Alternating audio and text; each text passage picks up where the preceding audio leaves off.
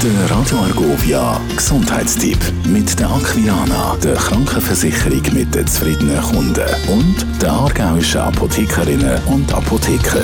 Gast bei mir Dr. Theo Vöckli, stellvertretend hier für die Aargauer Apothekerinnen und Apotheker. Wir fragen uns jetzt in dieser Zeit, wo Corona immer noch aktuell ist, Theo, gibt es überhaupt eine Grippewelle diesen Winter? Ja, letzten Winter, das haben wir gesehen, hat es eigentlich keine saisonale Grippewelle gegeben. Grippe ist praktisch nicht vorgekommen. Wieso?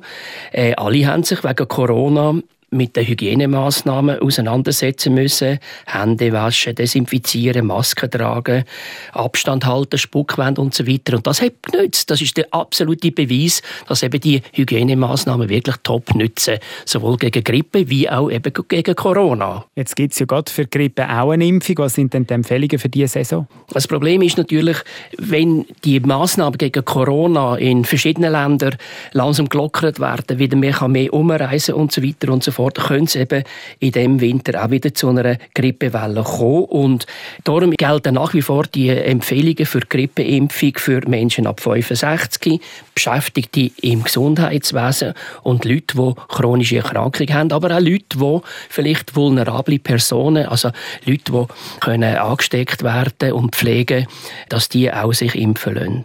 Jetzt eben gerade die Grippeimpfung. Wann soll man denn die machen? Also ab Mitte Oktober fängt in der Regel Grippewelle an. Die Höhepunkte sind aber meistens erst jetzt so im Januar, Februar, März und so weiter. Ein Impfschutz baut sich innerhalb von zehn Tagen auf. Und wenn ich jetzt zum Beispiel in die Skiferien gehe im März, kann ich mich zum Teil also auch noch im Januar oder so impfen lassen. Aber grundsätzlich sollte man sich so Oktober, November impfen. Der Gesundheitstipp mit der Aquilana, der Krankenversicherung mit den zufriedenen Kunden und der aargauischen Apothekerinnen und Apotheker. Radio